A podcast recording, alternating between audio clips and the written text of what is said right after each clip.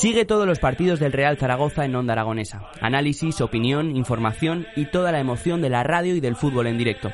Esta temporada tienes una cita con el fútbol en la 96.7 de la FM, en el Gol del Cierzo.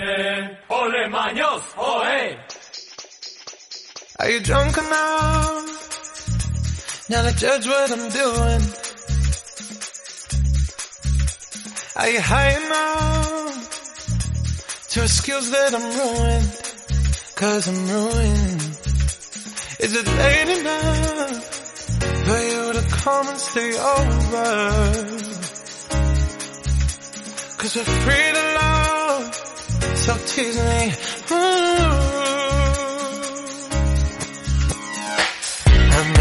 Pues cuatro minutos pasan de las 11 de la mañana y nosotros continuamos en las mañanas de Onda Aragonesa a través del dial que estás escuchando actualmente, el 96.7 de tu FM y esos distintos medios digitales. Y continuamos el programa de hoy hablando sobre un libro, una novela denominada Me llamaré Silver Stardust de la autora Nuria Martínez de Año. Muy buenos días, Nuria.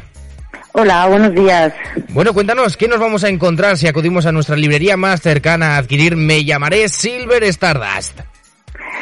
Pues mira, os vais a encontrar con una novela que cuenta que cuenta una historia que pasa básicamente en los años 70, que habla de la de lo que era la vida afectiva en, en, aquella época, que fue una época pues muy convulsa, ¿no? Con una brecha generacional entre padres e hijos.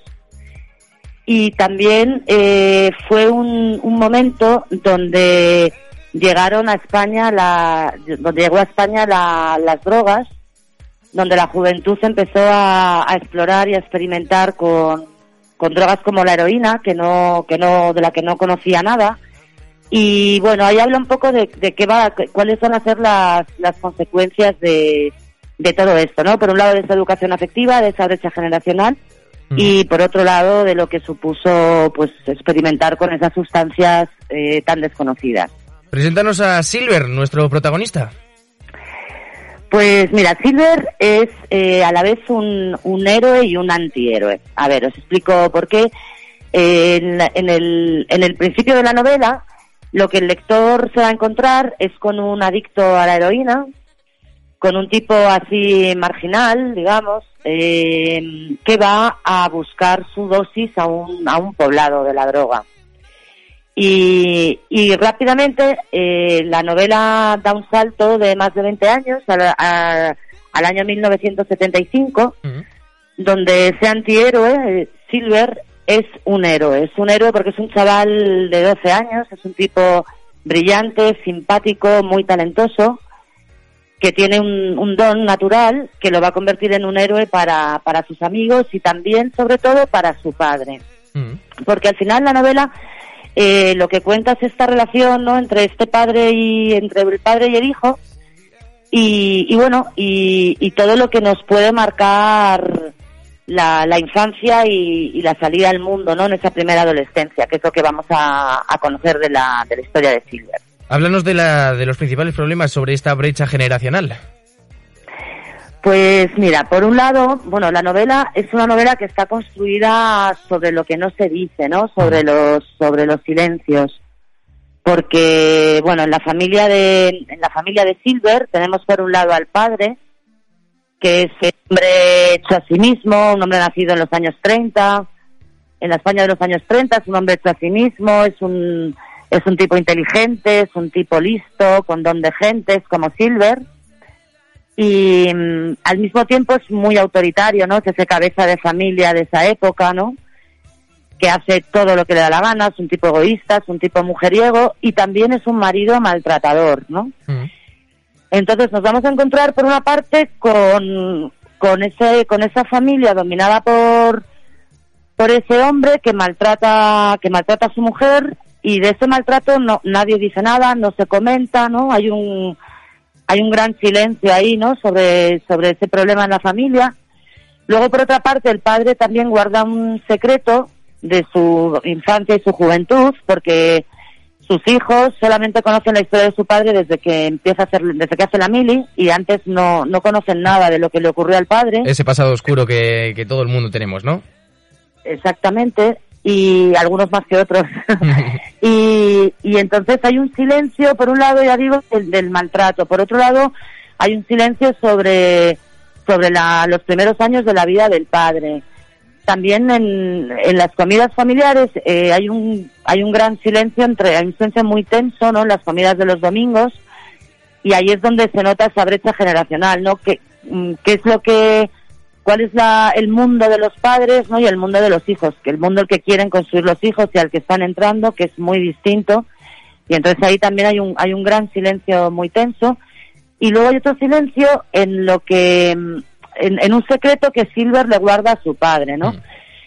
Entonces, ya os digo que la, la novela está construida sobre todo sobre los silencios, sobre lo que no se dice, y yo creo que, que eso refleja mucho cómo eran los afectos en la España de la, de la época, ¿no? Donde en las familias no se hablaba de los sentimientos, no se hablaba de las cosas realmente importantes, eso lo dice Silver en la novela, ¿no? Que en su familia nunca se habla de lo, de lo importante, se tapan las cosas, ¿no? Mm. Eh, no se nombran y entonces tampoco se repara nada, porque lo que no se nombra, lo que no se define, no, no se repara, ¿no? No, no, no se no se soluciona, ¿no? Oye, Nuria, toda esta obra, esta novela denominada Me llamaré Silver Stardust, nos has comentado que está construida a base de, todos esos silencios. ¿Crees que esos silencios se siguen aplicando a día de hoy en las relaciones parentales? Es decir, todas esas anécdotas eh, que los niños no pueden saber sobre las personas mayores. ¿Se sigue aplicando esa norma? Pues sí y no. Yo creo que por una parte las relaciones padres e hijos han cambiado mucho, ¿no? Ahora hay mm. muchas más muestras de amor, de cariño, hay una incluso sobreprotección sobre los hijos que antes no existía, porque en los años 70 yo creo que los niños estaban un poco más dejados de la mano de Dios que ahora, eh, pero sí que sí que se siguen ocultando secretos a, a los niños, ¿no? Y que, que de hecho muchas veces nos enteramos de las cosas trascendentales de nuestras familias por lo que escuchamos detrás de una puerta, por una conversación que oímos así, ¿no? De, de casualidad, pero yo creo que antes imperaba un poco la ley del ver, oír y callar, esa frase, ¿no? De tú mm. ver, oír y callar. Y creo que ahora, ¿no? Que hay mucha más comunicación y hay más libertad y pues los niños van al psicólogo, los padres hacen terapia, en fin, creo que las cosas afortunadamente han cambiado mucho. Sí, pero por ejemplo, el tema, uno de los temas que se trata en esta novela, me llamaré Silver Stardust, el tema de las drogas, creo que sigue siendo tabú dentro de las familias. No sé si compartes la opinión. Pues supongo que sí, claro, porque no los chavales no que, tomen drogas no se lo cuentan seguramente a sus padres, ¿no? Pero bueno, también han cambiado mucho las cosas en ese sentido porque lo que ocurrió en esa mitad de los 70 y en, sobre todo en los 80 y principios de los 90 en España es que mm, al principio de todo no había ninguna información sobre las drogas, ¿no? Y ahora sí que tenemos mucha más información, ¿no? La gente puede conocer las consecuencias de lo que pasa si, si tomas ciertas sustancias, cosa que antes era inexistente, ¿no? Mm. Todos sabemos eh, la repercusión que tuvo eh, este, digamos, el mundo de la droga en los años 70 y 80, pero cuéntanos, eh, Nuria, ¿cómo ha recabado toda esa información para plasmarla en esta novela? Pues mira, em, a ver, la novela está construida un poco primero sobre muchos cachitos así de gente y luego sobre cosas que yo he oído, que me han contado, ¿no? Que he visto. Y es cierto que cuando yo tenía la edad de Silver, 12 años, 12, 13 años, pues sí que vi a mi alrededor que, que la gente se enganchaba, se estaba enganchada a esta droga y también vi como, como gente muy joven, ¿no? Que tendrían 10 años más que yo, más o menos, gente entre 20 y 25 años, cómo se murió de repente, ¿no? Con la llegada del SIDA y, y todo esto. Y, y bueno, y lo que ocurrió es que me robaron el coche aquí en Madrid y me tenía que ir a recoger el coche a un garaje que estaba pues eh, pasado un poblado de la droga. Había que pasar por, eh, por un camino donde estaba ese poblado de la droga. Mm. Y entonces ahí, pues la verdad es que mm, de repente ves como en tu ciudad existe un lugar que es un infierno, que es el infierno en la tierra, que está al lado de la M30, que está muy cerca del centro. Y entonces en ese camino me impresionó mucho, ¿no? Porque vi gente destrozada, verdaderos zombies vivientes, ¿no? Que se arrastraban por ahí. Vi tiendas de campaña, fogatas, eh, bueno, un, un infierno, ya digo. Mm. Y entonces eso me marcó mucho y me acordé de aquellas personas que yo que yo había conocido y que habían desaparecido tan pronto y de una manera tan tan tan fulminante, ¿no? Y entonces escribí un primer relato. Escribí un primer relato sobre aquello y al final, bueno, aquello fue creciendo y, y así surgió la novela, pero tampoco, a ver, más que documentarme, lo que he hecho es intentar meterme en la piel de, de este personaje, ¿no? Y, y, y para mí ha supuesto también un desafío, ¿no? Porque es difícil, pues, mm, empatizar y más allá de la empatía sentir ternura por una persona tan marginal, ¿no? Por alguien que igual lo ves en el metro o en el autobús y te cambias de asiento si se sienta a tu lado, ¿no? Mm.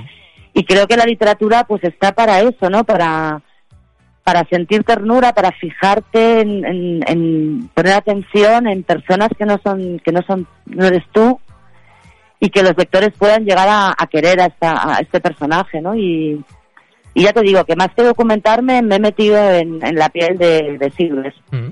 Nuria, coméntanos, eh, ¿cómo ha ido este último año antes de sacar Me llamaré Silver Stardust? Porque claro, es tu primera novela. ¿Qué camino has tenido que seguir para llegar a publicarlo? Pues sí, mira, es mi primera novela y bueno, yo soy editora, entonces es verdad que tenía contactos, tengo contactos en el mundo editorial por mi profesión y, nada, la mandé a una agencia literaria. Me dijeron que le tenía que gustar a toda la agencia porque ellos más que autores representan sobre todo editoriales extranjeras, entonces me dijeron que autores muy pocos y que sería difícil porque le tenía que gustar a toda la agencia.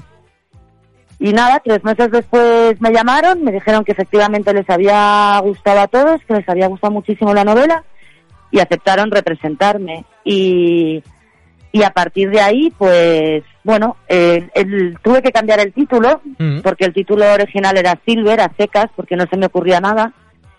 Y ellos sí que me dijeron, oye, necesitamos un título que transmita algo, que sugiera algo. Y bueno, me apareció esto de Me llamaré Silver Stardust, que es por el personaje de David Bowie, Ziggy Stardust. Mm. Y, y nada, y, y ya te digo, y, y a partir de ahí, bueno, eh, la editorial al revés hizo una oferta. Me gustó mucho que fuera una editorial independiente, porque ahora los grandes grupos, por lo que me cuentan, gente que conozco que trabaja en los grandes grupos en España, están desatendiendo bastante las primeras novelas.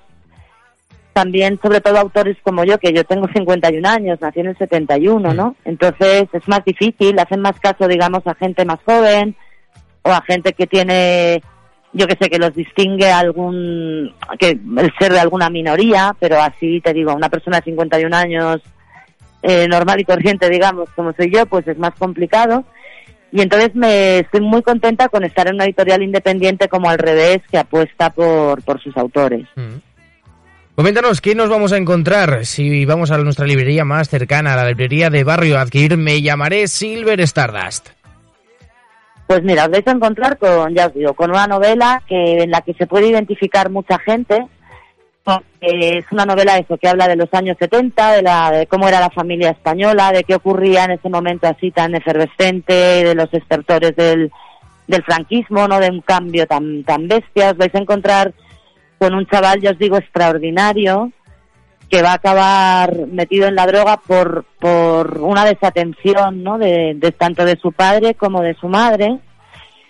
Y os vais a encontrar también con este chaval y con su grupo de amigos, que puede que la gente se puede identificar mucho con lo que hace los amigos, hacen guateques, entran en casas abandonadas, tontean con las chicas. Eh, os vais a encontrar con una novela donde hay fútbol, porque Silver es un es un acérrimo seguidor del Real Madrid y, y hay y bueno va sigue al Madrid por toda España cuando juega fuera de casa. Eh, va, al, va al Bernabéu nos vais a encontrar con una novela que, os digo que hay fútbol hay música hay música de los años 70 y luego también hay eh, la gente se puede reconocer los lectores se pueden reconocer porque hay una historia también de amistad entre Silver y sus dos mejores amigos eh, que ya os digo que puede sonar muy familiar a la gente y puede evocar eh, por lo que me han dicho ya amigos y personas que han leído la novela, que les ha evocado su propia vida, ¿no? Su propia primera adolescencia, su propia vida en su familia de aquellos años.